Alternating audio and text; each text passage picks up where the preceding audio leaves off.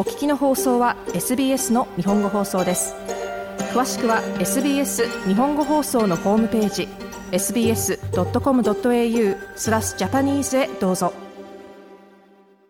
日本の大手企業富士通がイギリス史上最大の冤罪事件に関わったとしてイギリス議会で証言し謝罪しましたこの冤罪事件は2000年から2014年にかけてイギリスの郵便局で起きました富士通が郵便局に提供した会計システムに不具合があり、残高が合わないなどの理由で、郵便局のスタッフおよそ900人が、盗み、詐欺、不正会計など無実の罪で有罪判決を受けました。この中には刑務所に入れられた人や自己破産に追い込まれた人もいます。この事件について今月、富士通の執行役員でヨーロッパ地域の責任者を務めるポール・パターソン氏がイギリス議会の委員会で証言しました。パターソン氏は富士通が提供した IT システムに欠陥があったことが、イギリス史上最大の冤罪事件につながったことを謝罪し、被害を受けた人への補償を行う意思を示しました。パターソン氏です。富士通 would like to apologize for our part in this appalling miscarriage of justice. 富士通としてこの恐ろしい演罪に関わったことを謝罪したいと思います。問題の最初から私たちは関わっていました。システムでバグやエラーがありましたし、サブポストマスターを刑事訴追する際にも郵便局を手伝いました。このことについて心から申し訳ないと思っています。私たちの企業倫理についての質問に対しては、富士通は倫理にのっとって行動する企業であると私は信じています。2000年代初頭の富士通と今の会社は大きく違っています。今の富士通が違うということを顧客や政府、そして広い社会に私たちが示していく必要があります。パターソン氏でした。富士通は冤罪の被害を受けた人に補償を行う意向です。この冤罪事件ではサブポストマスターと呼ばれる民間受託の郵便局長数百人が無実の罪で有罪判決を受けました。パターソン氏は議会で被害を受けたサブポストマスターへの補償について、富士通には道義的な責任があるとして、賠償金の一部を負担する意向を示しました。すでにお話ししましたが、道義的な責任があると思います。今回の委員会の調査で、このような非常に複雑な問題に、すべての当事者を含めて向き合っていくというのは、とても重要なことだと思います。私たちにも郵便局にも役割があります。今朝すでに弁護士と話しました。透明性を実現し、真実を明らかにするために、すべてのことが明らかにされるべきだと思います。その観点で、私たちが損害賠償に貢献するための果たすべき役割があります。ベイツ氏の言葉になるかと思いますが、サブポストマスターの方への賠償金です。パターソン氏でした。富士通は18日付で同社ウェブサイトに発表したお知らせで、被害を受けた人やその家族に対して改めて謝罪し、イギリスで行われている調査に協力を続けること、そしてイギリス政府と共に保証を含めて適切な対応に取り組む方針を示しています。この議会委員会が開かれた目的は、被害者への補償を早期に実現することにあります。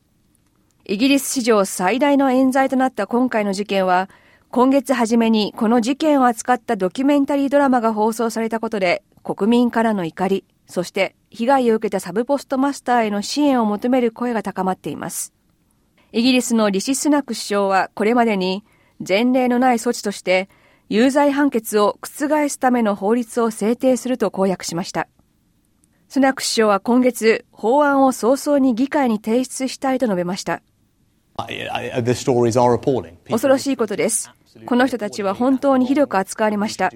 それは間違ったことであり、それを正すためにできることは全てすべきです。これまでの数年間、私の前任者たちは議会委員会で調査を行うためのプロセスに着手していました。私は首相として初めて賠償金を支払う枠組みを承認しました。現在、支払いに向けたプロセスが始まっています。スナック首相でした。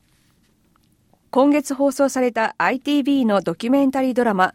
ミスター・ベイツ対郵便局は、俳優のトビー・ジョーンズが演じるアラン・ベイツ氏のストーリーです。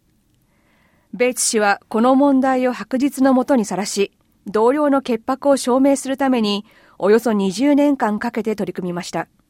ベイツ氏も議会で証言しました。賠償金の支払いに時間が長くかかっていることに苛立ちを感じているといいます。控えめに言っても苛立ちを感じています。賠償金が今までになぜ全額支払われないのか、その理由は何もありません。時間がかかりすぎです。人々の苦しみは続いています。残された人生も長くありません。これまでの道のりで私たちは失い続けています。お役所仕事に問題があるように見えます。そしてそれは大きな問題のようです。ベイツ氏でした。この冤罪事件はイギリスの郵便局が1999年、販売会計を自動化するために富士通の開発した IT システムホライズンを導入した後に起きました。地域の郵便局長が自分たちが補填する必要のある原因のわからない損失をシステム上に見つけるようになりました。しかしイギリス郵便局はホライゾンは信頼できるシステムであるとして逆に郵便局長らが不正を行っていると告発しました。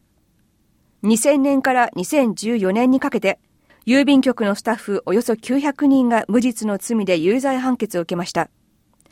冤罪によって影響を受けた人の数は合わせて2000人を超えます。その中には事件が元で自分の命を絶った人、命を絶とうとした人もいました。他にも事件によって結婚が破談になった人、社会からのけ者にされたという人もいました。その中の一人、元サブポストミストレスのジョー・ハミルトンさんはこう語ります。私は何の保証もまだ受けていない人、事実上何も持っていない人たちのために戦っています。彼らが実際に受けたものについて私は知りませんが、聞いた話では、受け取ったのはわずかな一時金だけで、彼らは文字通りお役所仕事の工場の中に書類に埋もれてしまっています。ハミルトンさんでした。ベイツ氏は保証に加えて、事件の責任の所在を明らかにすることを求めています。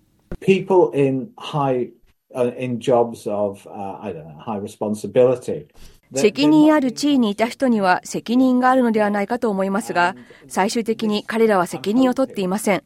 私は今回のケースについては、彼らが責任を取ることを望んでいます。これまでの長い間目にした膨大な書類を考えると、私は直感的にですが、問題が起きた最初の頃、富士通で何が起きていたのか、郵便局や政府がどれほど知っていたのか疑問が出てきます。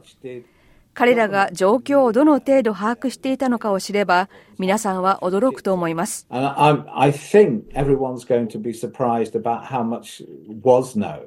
ベイツ氏でした。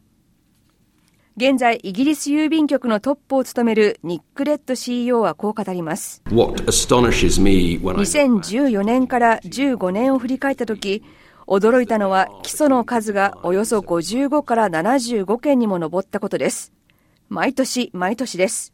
これはものすごい数です。発言を誤解してほしくないのですが、これは異常なほど多い数です。レッド CEO でした。冤罪事件をめぐっては、郵便局スタッフのグループが2016年、郵便局を相手取り訴訟を起こしています。その3年後、ロンドンにある高等法院は、富士通のシステムホライゾンには多くのバグやエラー、不具合があり、郵便局は当時、システムの信頼性に深刻な問題があることを知っていたとの判断を下しました。SBS ニュースの SM アルガリブのストーリーに情報を加えて SBS 日本語放送の平林純子がお伝えしましたもっとストーリーをお聞きになりたい方は iTunes や Google ポッドキャスト Spotify などでお楽しみいただけます。